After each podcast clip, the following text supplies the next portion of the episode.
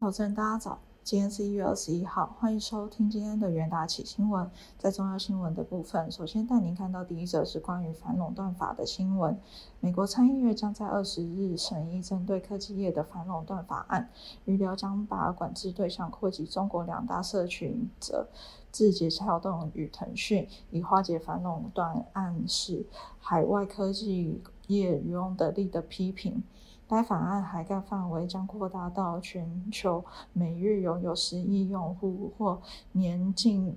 销售额达五千五百亿的美元公司，亦或是市值高于五千五百亿美元的企业。设立新标准后，字节跳动的 TikTok 和腾讯控股的微信都将纳入反垄断法案的范围。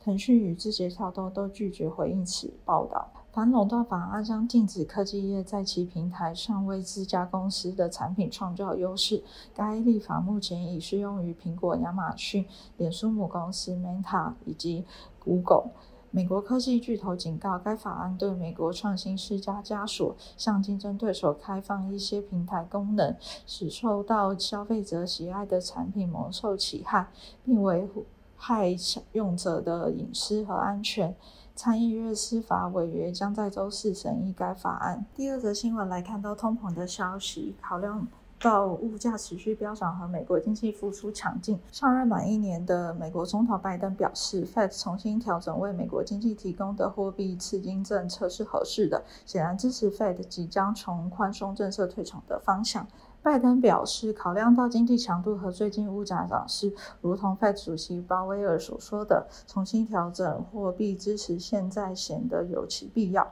他说，确保高涨物价不至于变得更持久的工作，主要落在 Fed 肩上。该机构有双重责任：充分就业和物价稳定。这番话显示，拜登支持 Fed 即将结束量化宽松的政策方向，也支持 Fed 的独立性。Fed 官员已透露，今年将申请数次，可能从三月开始，而且不久后可能就会开始缩减已达八兆美元的资产负债表。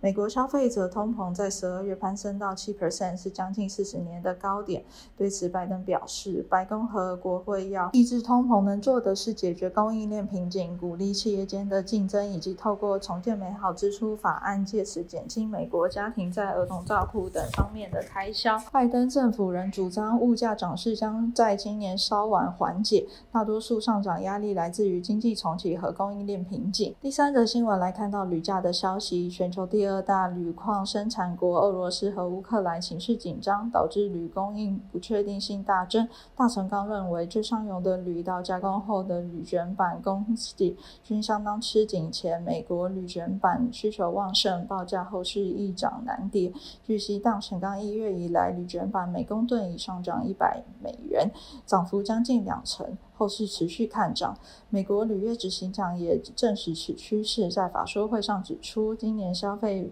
维持反弹格局，铝需求持续成长，但欧洲、中国因能源环保问题持续减少铝产量。如今乌俄关系紧张，恐让铝供应吃紧情况雪上加霜。除了铝卷板，大成钢另一产品线不锈钢主要原料镍价近期大涨，在工业需求稳定支持下，公司看好后续也可迎来上涨动能。目前大成钢铝卷月出货二点七万吨，不锈钢为一点五万吨。大成钢去年十二月营收虽然因为美国圣诞及新年假期工作天数减少，月营收跌落八十亿元，但公司看好一月期货动能保持强劲，预计单月营收将回到八十亿元之上。接下来看到国内新闻，首先是国内行情的部分，台股二十日震荡剧烈，高低价差达一百六十六点九四点，盘中一度翻红攻底月线。但最后一盘压低，台积电也灌压，加权指数翻黑下跌九点一八点，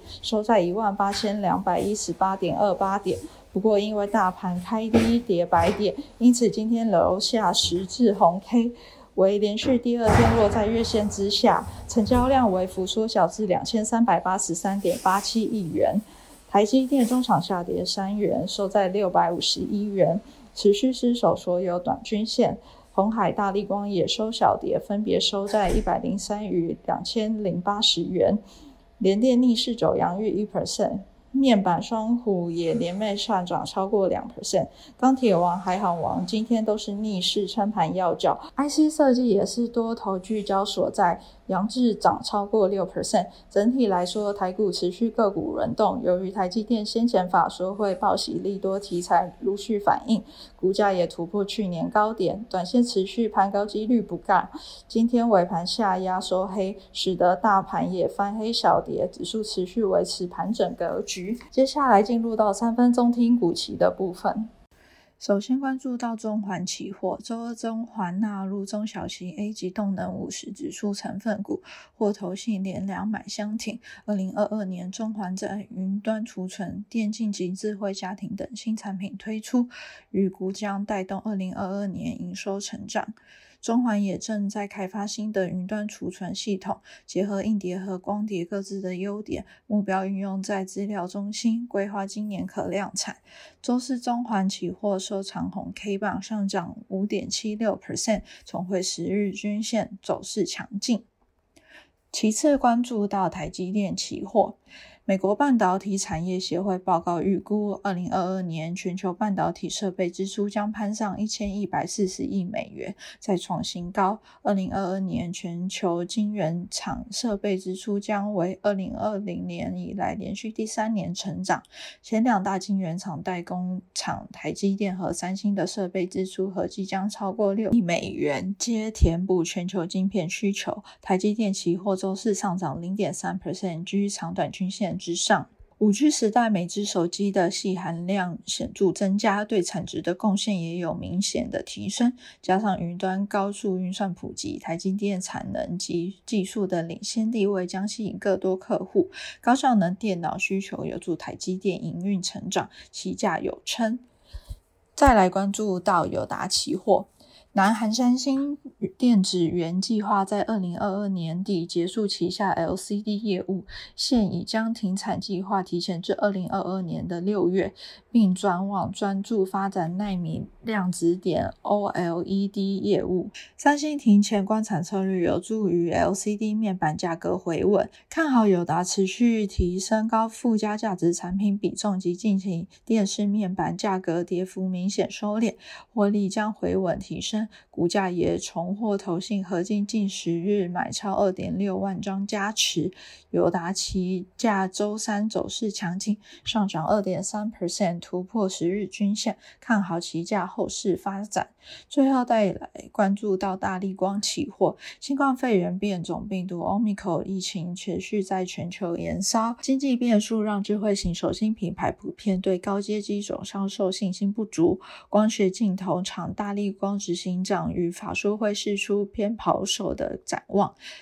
预估二零二二年一到二月营收将比二零二一年的十二月更差，营收展望不佳，引发外国和国内投资人降频卖压。周四大立光期货受外资法人看空卖压下跌零点四八 percent，在长短均线之下。以上就是今天的重点新闻，明天同一时间请持续锁定元大旗新闻。谢谢各位收听，我们明天再会。